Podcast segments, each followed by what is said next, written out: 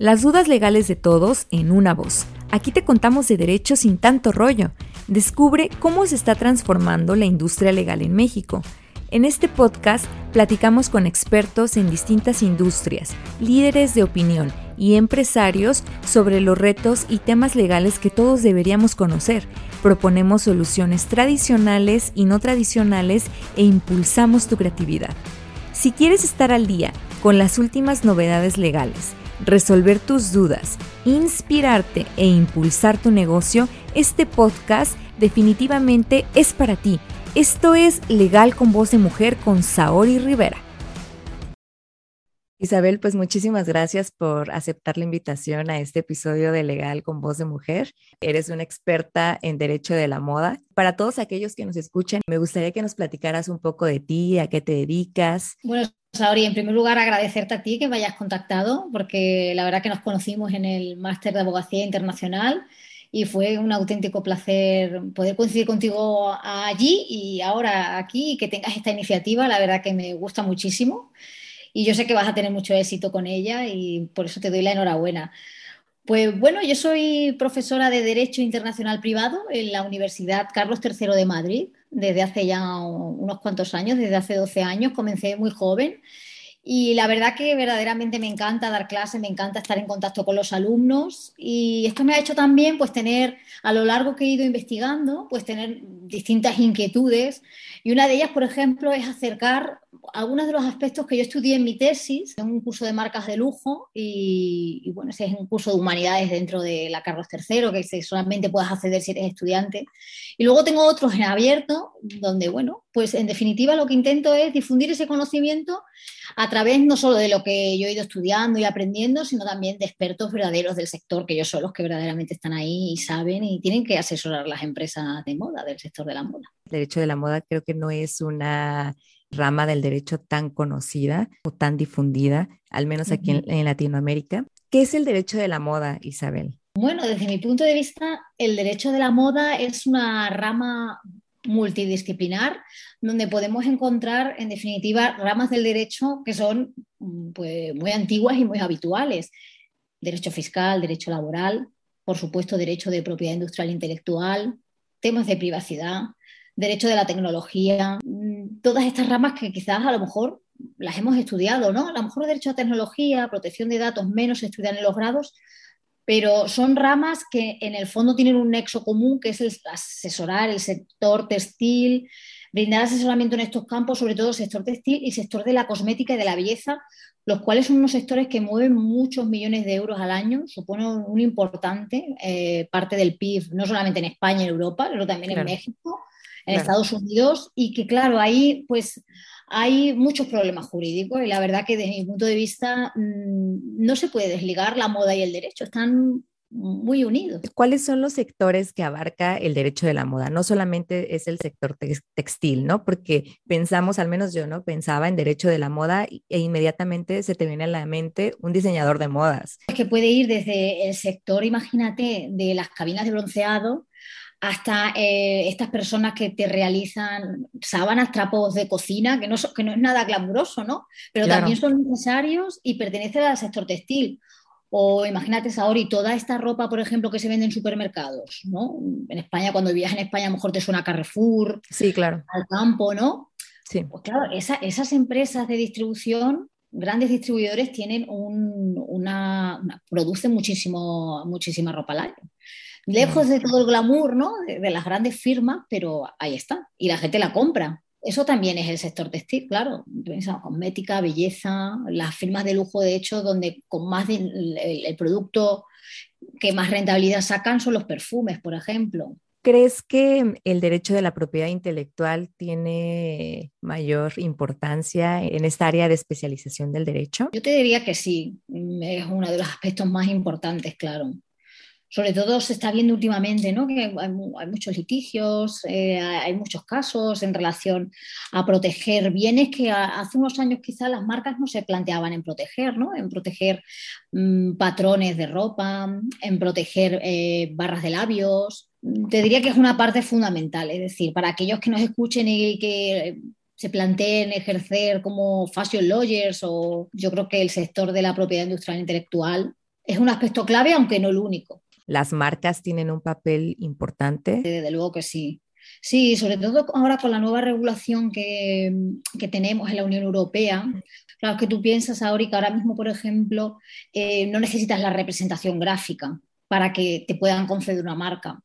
Entonces esto abre la puerta a otro tipo de signos, ¿no? Desde, desde eh, signos distintivos como holograma, es decir, marcas holograma, marcas patrón, marcas de posición, o incluso a lo mejor las marcas olfativas, que eso se queda ahí, prácticamente no se ha reconocido ninguna marca olfativa por la dificultad que entrañaba lo del registro, porque faltaba esa descripción gráfica, pues quizá en un futuro, ¿quién no? Debido al impacto ¿no? que tiene el perfume y, las colonias en el sector, y esta desaparición de esa representación gráfica, ¿quién, nos, ¿quién no nos dice que a lo mejor en poco tiempo estemos hablando de marcas olfativas también? Si un diseñador de moda desea emprender su propio negocio, ¿cuáles son los tres signos distintivos que tú le recomendarías proteger? Bueno, pues yo le recomendaría, por supuesto, eh, marca, marca sobre, eh, sobre los productos o servicios que vaya a dar, sobre todo productos, ¿no? Sobre esos diseños que vaya a comercializar. Nombre comercial también, porque a lo mejor él tiene un nombre comercial como empresa, el nombre comercial sirve para diferenciar a la empresa en el mercado y luego tiene distintas marcas.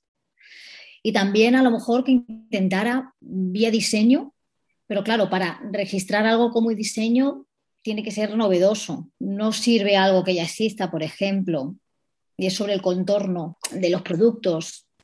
Pero bueno, sobre todo marca y nombre comercial, sí, porque se ha visto muchos diseñadores que a lo mejor pues, no lo han hecho en un primer momento y luego les ha costado los dibujos y los bocetos de un diseñador de modas también se protegen. Se podrían proteger, sí. Tienen que ser novedosos, tienen que ser diferentes a lo que ya existe y, no siempre es fácil. En tu opinión, Isabel, ¿cómo está revolucionando el Internet de las cosas y en general las tecnologías el sector de la moda? Mucho porque, bueno, es verdad que no es algo nuevo, ¿no? El Internet no es algo nuevo, pero sí que es verdad que la pandemia ha acelerado todo mucho. Pero ojo, eso no quiere decir que, por ejemplo, las firmas de lujo fuera lo de vender por Internet Internet o, adaptarse a, la, a la red una cosa que hubieran pasado desapercibida, llevan años preparándose y lo, han, lo, hacen muy bien. De hecho, ahora mismo las firmas de lujo, mm, como hablábamos antes, intentan llegar a esas generaciones, Millennial Z, y están haciendo muchas colaboraciones con empresas de videojuegos. Por ejemplo, Valenciaga con Epic Games, que con la empresa Epic Games, que es la de Fortnite, ¿no? Pues ya claro, te están vendiendo las sudaderas. O también Valentino con Animal Crossing, Burberry, muchísimos ejemplos. En, Twitch también emitió su último desfile. Claro, ellos saben que tienen que estar ahí y si quieren vender algún producto, pero en el fondo las firmas de lujo eh, em, han dado la tecla y saben que el storytelling, que es la clave, transmitir ese glamour, ese estatus, pues lo pueden transmitir también online y de forma virtual. Entonces, las firmas de lujo son las que principalmente han implementado esta relación entre el Internet de las Cosas y el derecho de la moda. Bueno, también el fast fashion, ¿eh? todas se esfuerzan en su segmento de clientes al que van dirigidos, todos se esfuerzan por, por llegar. ¿Qué es el fast fashion? Bueno, el fast fashion es es una forma de entender la boda que básicamente consiste en fabricar pues, de forma masiva mm, para abaratar todo, todo lo posible los costes, sobre todo deslocalizar la producción. No se fabrica en España, no se fabrica en Europa, se fabrica en Pakistán, en Bangladesh, en la India, en China. Y claro, esto hace que estas empresas, pues que el 30% de su producción lo tiren directamente a la basura, porque les sale más rentable tirarlo incluso comercializarlo. Es decir, yo creo que el fast fashion, mm, no sé si va a desaparecer, pero creo mm, que va un poco en contra de los valores de muchas de las personas, sobre todo jóvenes. ¿eh? Sí. Porque claro, no es normal que algo te dure. Primero, tres, ponértelo tres veces, con todo lo que implica fabricar una prenda, una simple prenda de algodón. Y el fast fashion, te digo, para mí es una producción muy masiva y muy expoliadora con los recursos del planeta y sobre todo también con las personas que están ahí en esos países fabricando. ¿eh? Durante la pandemia, las redes sociales han transformado los modelos de negocio de muchísimos sectores, de muchísimas industrias, incluyendo el de la moda. Y han surgido personajes como los influencers, los embajadores de moda. ¿Cuál consideras que es la relación entre un influencer y el derecho de la imagen? Claro, es que eh, la realidad es que hay mucha relación ahí. La publicidad mediante redes sociales permite llegar a, un importantísimo número de personas, permite a las firmas seguir con su storytelling, llegar eh, a clientes de forma mucho más precisa y con todos los buscadores, con todo el big data, eh, las firmas y las marcas en definitiva tienen mucha información sobre los clientes que van a los posibles potenciales clientes. Entonces pueden mandar una publicidad, por ejemplo, pues muy precisa. ¿Por qué? Porque saben nuestros gustos, saben nuestras preferencias en función de lo que nosotros tecleamos. Y claro, el hecho de poder, ¿no? Y, hoy en día también está un poco, es un poco social, ¿no? Está lo del tema de soy muy consciente y me preocupo, pero por otro lado quiero esa imagen perfecta que muchas veces, pues ese influencer, ¿no? Pues representa.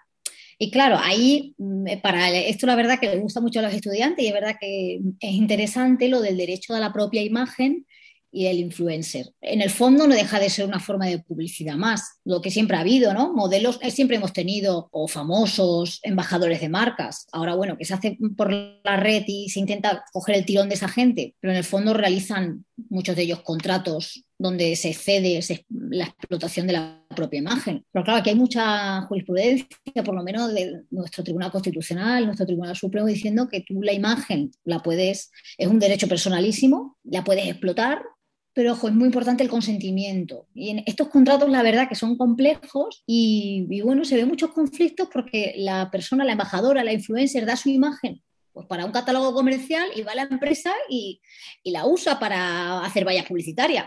No, mire, es que no la puedo usar para eso, porque yo solamente le di el consentimiento expreso para usarla para folletos. Entonces, bueno, con las redes es verdad que hay que tener mucho cuidado también el tema de los menores, pero no deja de ser y temas que son novedosos hasta cierto punto. Expresar todo muy bien para qué va. ¿Dónde quieres difundir esa información?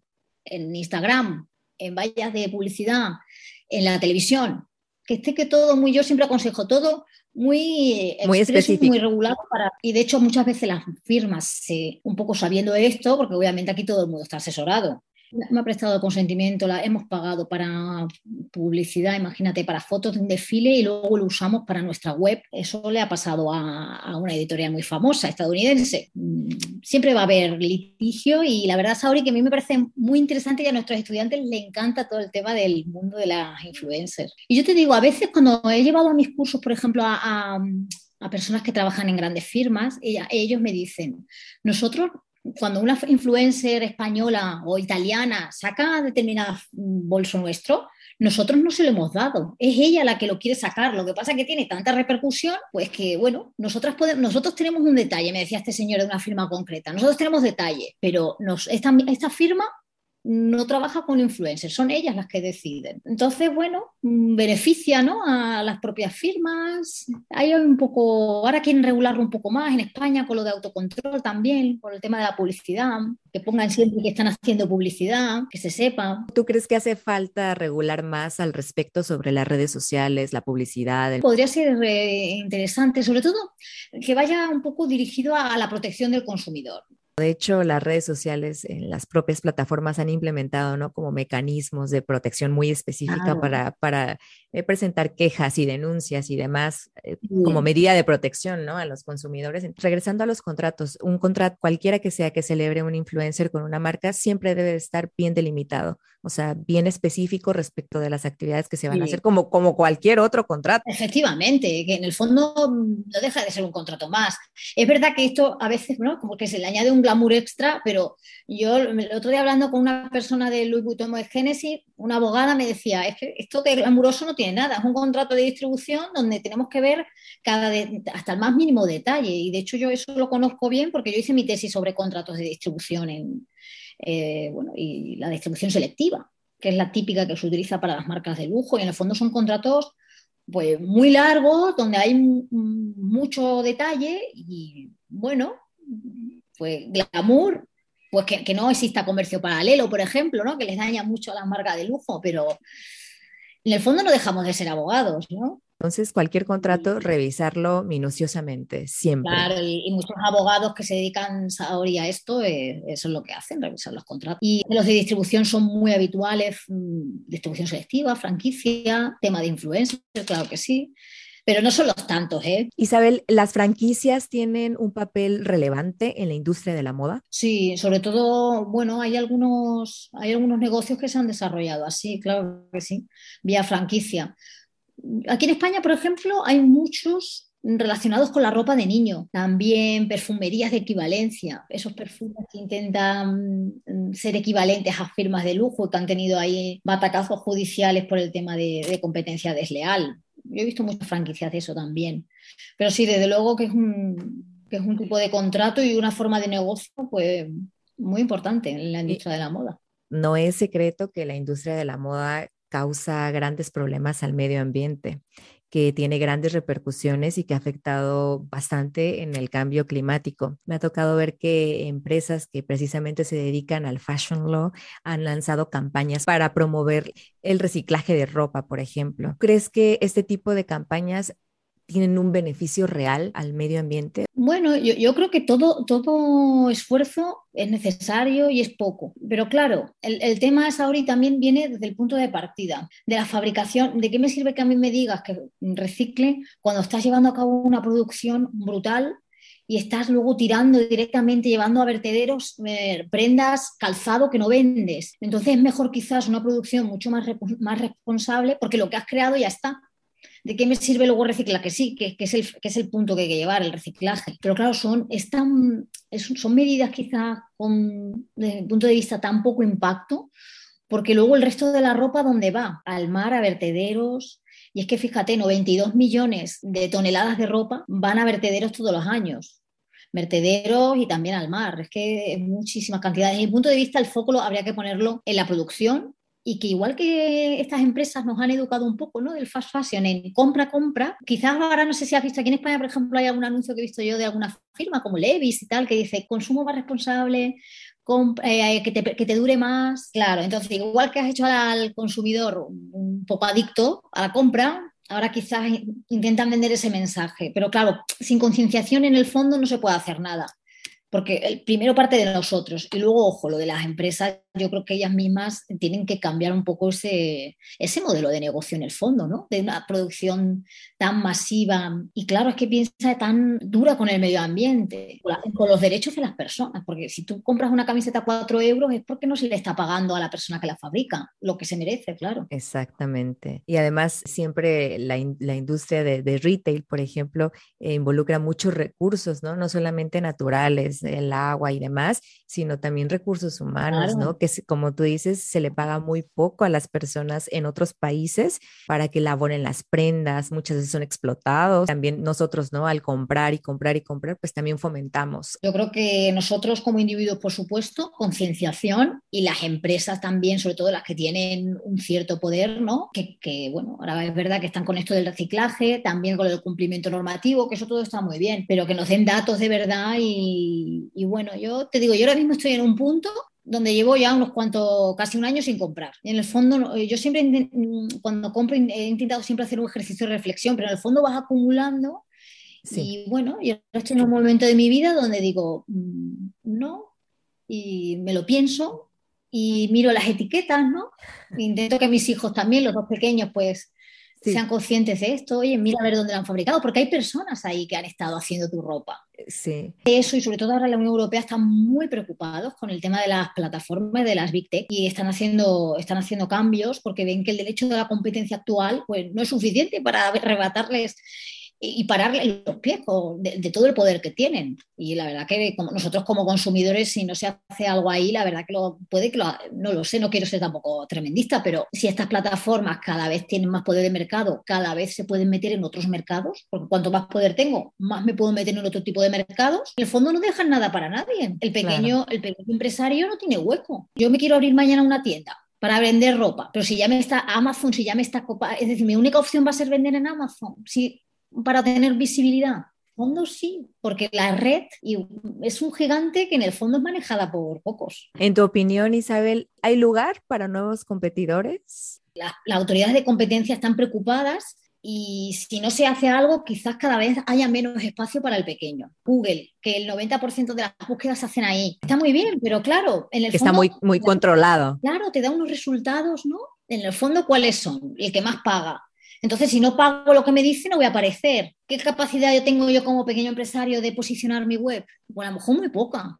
Yo creo que eso, claro, con la Digital Service Act y todo esto que se quiere hacer de la Unión Europea, se va a intentar, bueno, que, que ellas sigan ahí. Nadie las quiere quitar del medio, pero que haya un trocito de, ¿no? Que haya que, que, pueda mm, haber trocito de pastel un poco para todos. Todos vamos a estar al servicio de las plataformas y cómo amenaza, ¿no? Y de hecho hay unos, hay unos papers de, también y unos documentos del Congreso de Estados Unidos diciendo es que amenazan incluso hasta las democracias. Claro, y hay escándalos, ¿no? No me llame, ahora dice Facebook que no le llamemos Facebook, que le llamemos Meta. Meta. Por lo de metaverso. Bueno, vale, le llamamos como quiera. Pero, está claro, o sea, ahora que lo del tema de, de, Cambridge Analytica, eso fue un antes y un después, cómo vendieron los datos y cómo parece ser que influenciaron en lo del Brexit y lo de las elecciones de Trump, y cómo puedes influenciar, ¿no? Por cuanto más información, ahora tenemos mucha información, ¿no? Mucha, mucha, mucha, sí. Pero en el fondo es tanta la, lo que te abruma toda la información que en el fondo luego estás desinformado y no sabes lo que es verdad, no, no sabes lo que es mentira. Entonces, bueno, son tiempos interesantes, ¿eh? desde un punto de vista Sí, sí, porque hay muchas cosas nuevas y realmente las legislaciones creo que en todas partes del mundo tienen que estar como a la vanguardia y no es tan fácil tampoco regular. No, no, y de hecho yo creo que se han enfrentado, ¿no? Yo hablo de, competencia porque es de lo que más trabajo, se han enfrentado ahí con un tema que no saben muy bien ahora mismo, están ahí, hombre, y gente que sabe muchísimo, están ahí viendo y, y bueno, intentando regular ex ante esos poderes. Regresando a la marcas de lujo. ¿Crees que el comercio electrónico ha revolucionado también las marcas de lujo? Sí, desde luego yo te digo, ellos eran muy reticentes, piensa, para 2008, 2009 eran muy reticentes con Internet, pero se dieron cuenta que era la única vía y han invertido muchísimos recursos en la digitalización, muchísimos recursos, que ellas quieren estar en las plataformas de videojuegos, quieren estar presentes, vestir a los avatares ¿no? con ropa de marca y se han vendido, no sé si bolsos, a unas cantidades tremendas en Roblox. Durante toda tu trayectoria en la academia, ¿a qué retos te has enfrentado como mujer? Pues mira, yo te puedo decir que en la academia, por ser mujer, no me he enfrentado en el fondo a ningún reto. Yo te hablo de mi parcelita, ¿no? De donde yo me encuentro. Yo me encuentro en, en el área de internacional privado de la Universidad Carlos III y, por ejemplo, mi jefa y maestra, y, y, todas mis maestras son, son mujeres. Tengo un maestro, el profesor Calvo Caravaca, y la verdad que es él solo con, con, todo su equipo de, de, mujeres. Ya te digo, mi jefa es mujer y, y, bueno, yo he visto siempre condiciones de igualdad, la verdad. Pues la universidad cada vez más, de hecho, intentan fomentar, ¿no? Si eres madre, te intentan, has sido madre recientemente, hay políticas donde te permiten bajarte la carga docente para que puedas investigar más. Yo creo que cada vez se irá rompiendo más con ese techo de cristal que está ahí. Que bueno, así debería de ser en, todos los sectores. Oye, Isabel, y mm, para finalizar, ¿cuáles consideras que son los contratos internacionales más utilizados en, en la industria de la moda? Bueno, pues yo te diría los contratos de compra-venta internacional, materias primas, de, de, ropa, ¿no? De, de, prendas ya confeccionadas que muchas empresas ¿no? españolas pues eh, luego cambian la etiqueta y las hacen suyas, ¿no? Porque no fabrican, solamente venden. Contratos de compra-venta, te diría yo, también de distribución.